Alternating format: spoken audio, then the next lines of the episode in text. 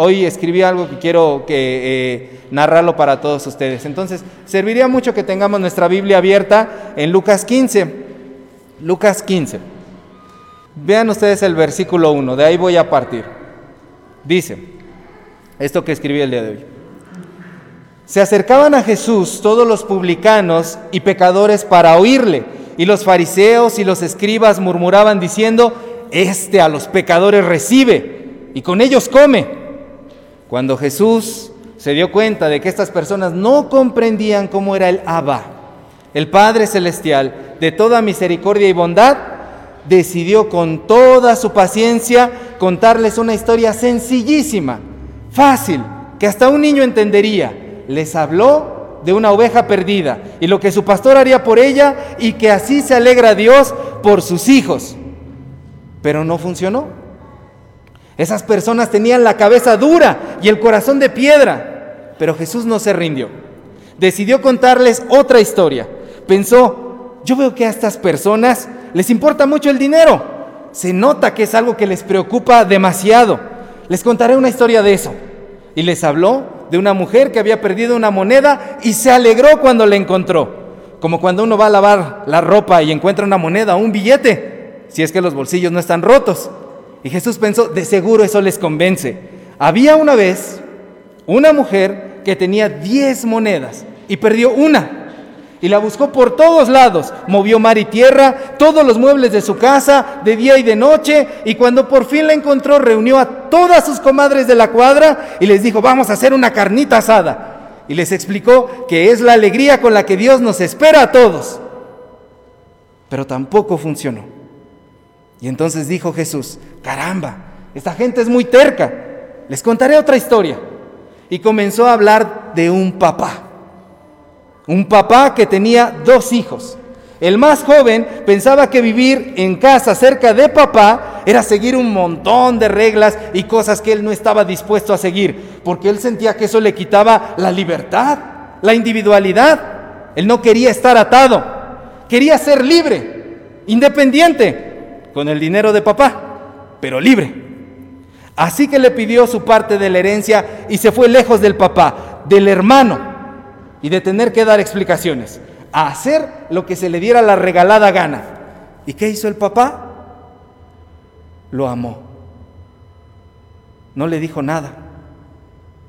No lo sermoneó. No lo amenazó. No le dijo, mira hijo, todo acto tiene una consecuencia.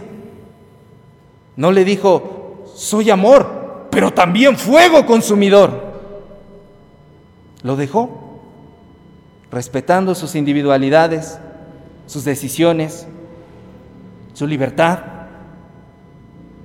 Lo dejó hundirse hasta donde él quiso hundirse.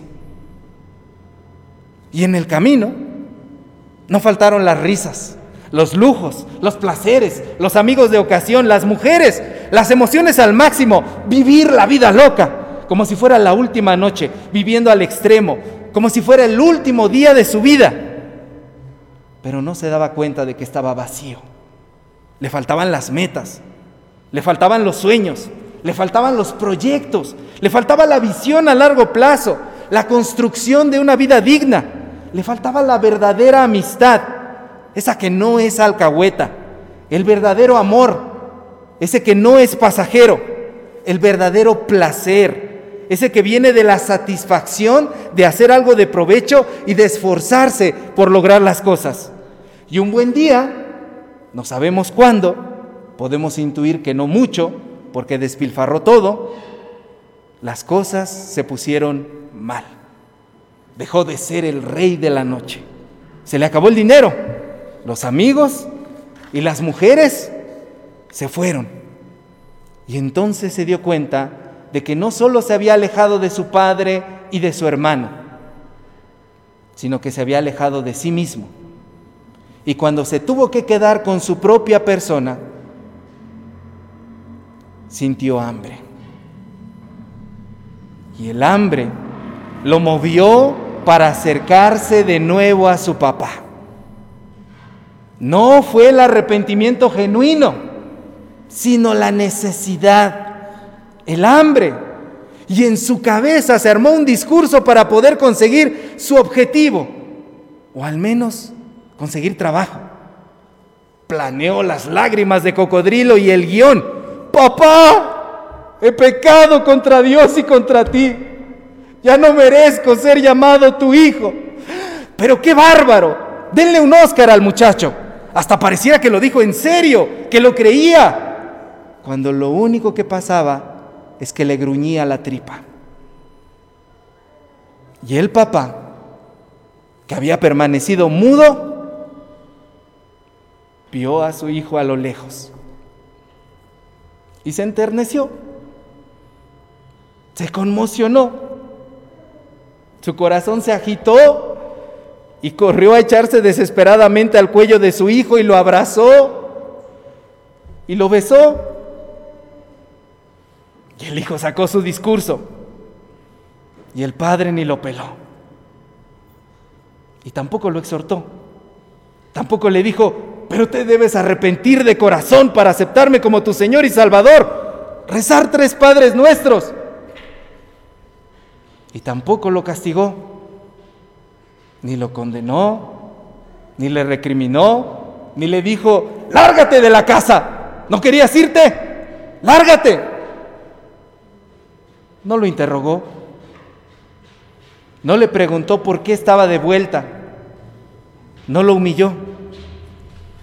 Lo único que hizo fue tirar la casa por la ventana.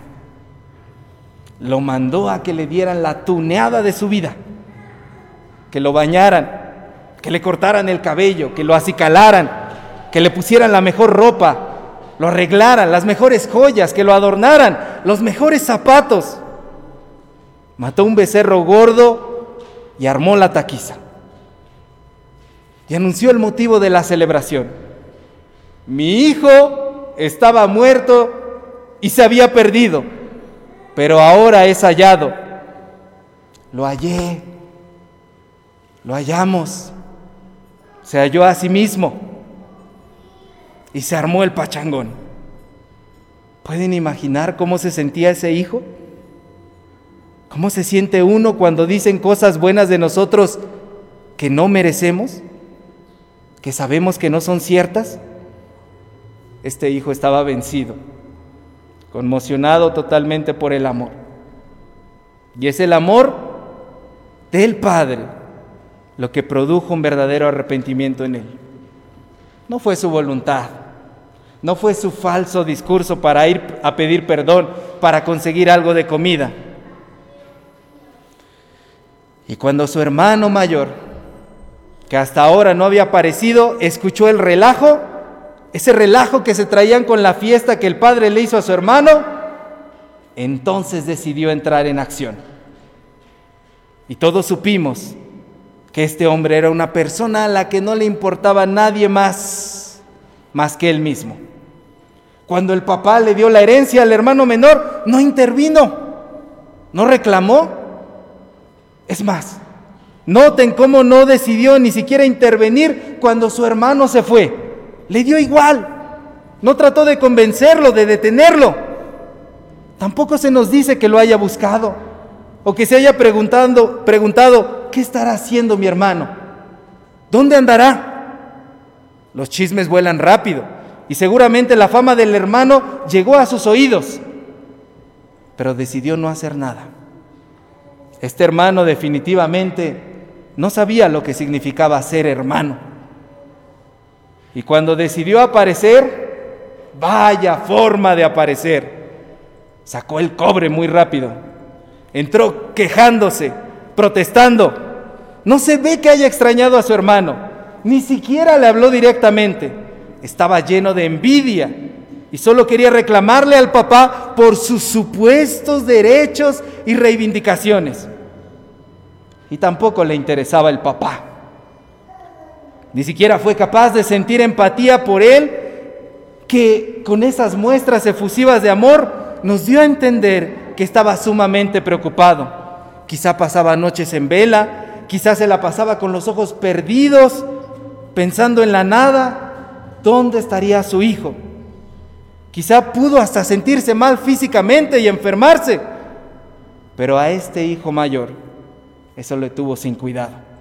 Él iba a reclamar. Este hijo que había vivido con su papá, pero que tenía el corazón igual de lejos que el de su hermano menor. Y podemos intuir que a lo mejor tampoco disfrutaba la compañía de papá, porque para él estar allí era un deber, una cuestión de méritos, y sus palabras lo delataron. Tantos años te he servido, nunca te he desobedecido, nunca me has premiado dándome algo para celebrar con mis amigos.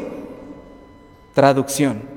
Deberías agradecerme que te haya obedecido, premiarme por todo lo que hice, por ser tan perfeccionista. Y lo peor, se atrevió a regañar al papá por ser consentidor, poco exigente, un papá tan barco.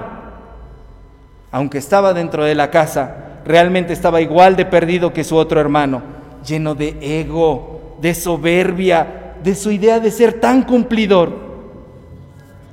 No sabía lo que era tener un buen papá, lo que significaba ser hermano ni hijo. Para él todo era un asunto de trámites. Das, te dan. Haces, ganas. Obedeces, te premian. ¿Y el papá? El papá con amor le reconvino, tratando de convencerlo de que todo lo que el papá tenía también era de él. Él no necesitaba darle. Podía servirse y seguramente muchas veces lo hizo, pero ahora estaba lleno de berrinche. El papá le decía, mi sola presencia te basta. Y le animó a alegrarse porque su hermano perdido ahora había vuelto. El papá solo sabía dar palabras y muestras de amor. Y dice Lucas 16, 14, que cuando Jesús terminó de contar sus historias, porque todavía se echó una más que no les platiqué, aquellos hombres que lo oían narrar, tampoco entendieron. Se burlaban de él. No podían entender un amor tan controversial que no se adoptaba a sus formas, a sus leyes, a su religión. Era un amor que les causaba choque, polémica, debates, lucha, contrariedad. Ese no es Dios. Ese no es el amor de Dios. Los mismos salmos y proverbios dicen que el Señor está con los justos y desprecia a los impíos. No hay un Dios que pueda amar a alguien tan desgraciado como ese que desperdició su vida y despilfarró los bienes que le dio el papá. Y sin embargo, así es. Ese es nuestro papá. Al que no le importó qué tanto mal hicimos, a cuántos dañamos, ni cuánto tiempo tardamos en venir a Él, o si solo venimos porque teníamos hambre o necesidad o enfermedad. Él solo nos amó y su amor nos convirtió. Ese no es Dios. Ese no es el amor de Dios. Los mismos salmos y los proverbios dicen que el Señor está con los humildes y desprecia a los soberbios. No hay un Dios que pueda amar a alguien tan desgraciado como ese que despreciaba tanto a los demás y era tan egocéntrico. Y sin embargo así es. Ese es nuestro Dios.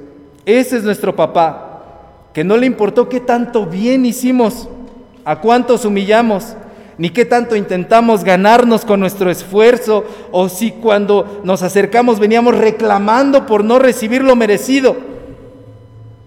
Él nos amó y su amor nos convirtió. Y sin importar si somos de los que miran a los religiosos, a los perfectos y, los repudiamos, o sin importarse si somos de los que miramos a los pecadores perdidos y los repudiamos, Él nos vio igualmente perdidos a todos y nos amó. Su amor controversial chocó con nuestros preceptos y nuestro estilo de vida y terminó por rendirnos.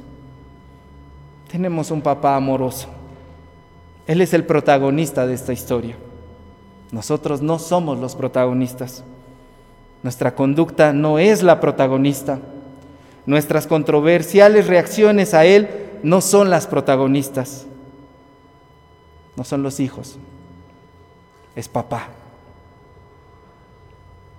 Cuando hemos terminado de contar las historias que nos contó Jesús hoy, solo nos queda evitar la respuesta de los fariseos y rendirnos a su amor. Pongámonos de pie. Padre nuestro, papá, Padre de amor y misericordia, gracias por amarnos sin importar cómo somos. Gracias por convertirnos con tu amor.